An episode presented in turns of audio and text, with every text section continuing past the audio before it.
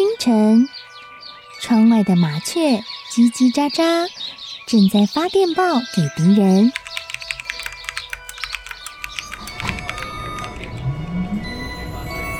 地底下的地铁，像敌人养的蛇，到处巡逻。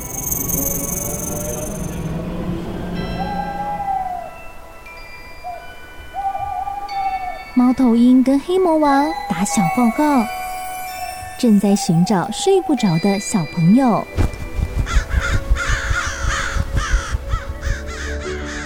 铅笔是对抗邪恶势力的宝剑。黑魔王，你出来！书包是最坚固的盾牌。小狗是最有勇气的士兵。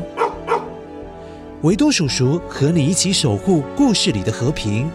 你是英勇的骑士，你是机智的公主。维多叔叔的故事欢乐车，听故事，用想象力听见我们的与众不同。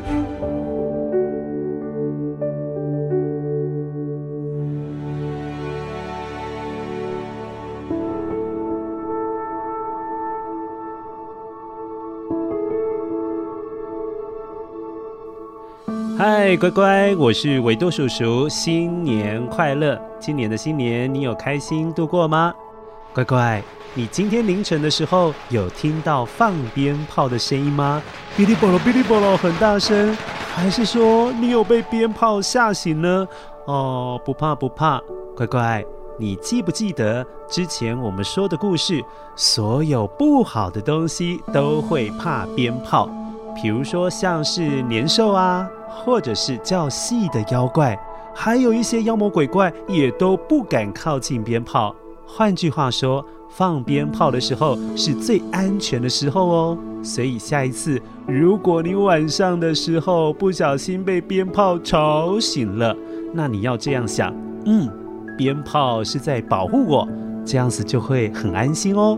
然后再乖乖闭上眼睛，一定可以放心的继续睡觉。说到这个放鞭炮的声音，其实是因为今天是大年初九，也就是传统习俗上面庆祝玉皇大帝生日的日子，所以当然要帮他热闹一下，为他放鞭炮。台语也有这样的说法，才告天公生。但是乖乖，你一定会很好奇，这个习俗是怎么来的呢？今天新年快乐系列的故事最后一集，就是要来跟大家分享一下传统的新年故事——拜天公的由来哦。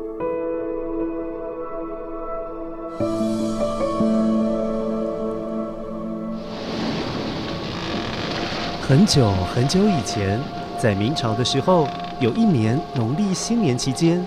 那些经常出没在朝鲜半岛，也就是现在韩国的地方，还有中国各地靠近海边的沿岸，会出现好多好多会抢人家钱、会抢人家东西的海盗。他们有个名称叫做倭寇。松浦大人，我们的船就快到福建了。哈哈哈哈！希望今天能够大丰收啊！大船啊，大船，继续往前航行！哈哈哈哈哈哈！我们来啦！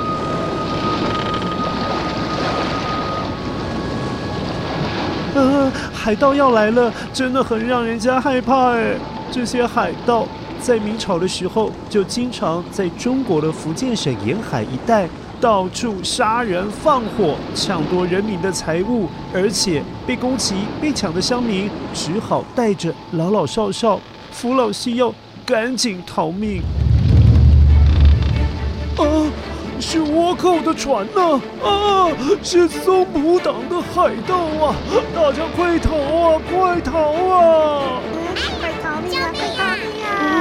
大家赶紧把重要的家当带在身上啊！要活命的，赶快逃啊！来了！这些乡民慌慌张张的逃命，还远远的看着村子被海盗放火烧掉了。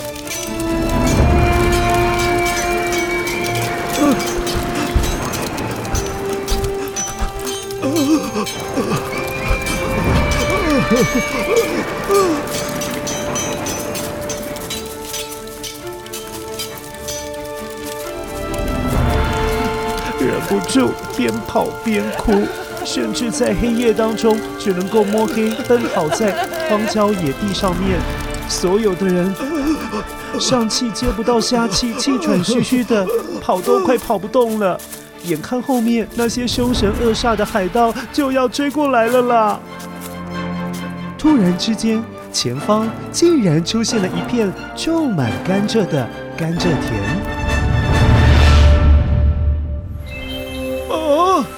这里原先是一片荒芜、什么都没有的土地，怎么突然出现了一大片的甘蔗田呢？啊！先别管那么多了，赶紧逃命要紧！来，赶快往这一大片甘蔗林里面躲啊！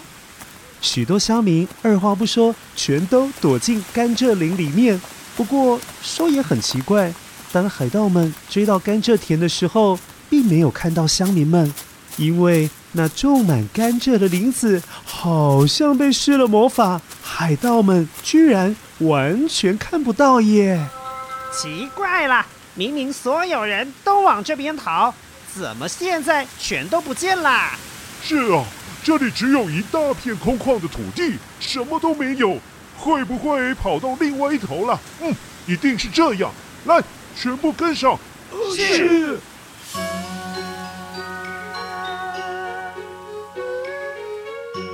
所有躲在甘蔗林子里的乡民们都不敢呼吸，屏息以待。等到海盗往别的方向跑过去，啊，才敢松了一口气。太好了，太好了！一定是神明保佑，变出了这一座甘蔗田呐！啊哈哈哈！是啊，今天刚好是大年初九，不就是玉皇大帝的生日吗？啊，一定是玉皇大帝保佑啊！谢谢啊，谢谢啊！没错，那天正好是大年初九。所以躲过海盗追杀的乡民都认为这是玉皇大帝大发慈悲救了大家的性命。于是从那年之后，每年的大年初九的凌晨就会开始祭拜玉皇大帝，也就是俗称的天公。甚至流传至今，拜拜的时候也会挑选甘蔗来祭拜。主要就是纪念着那年祖先们因为甘蔗才能够保命，也借着甘蔗能够讨个好运气哦。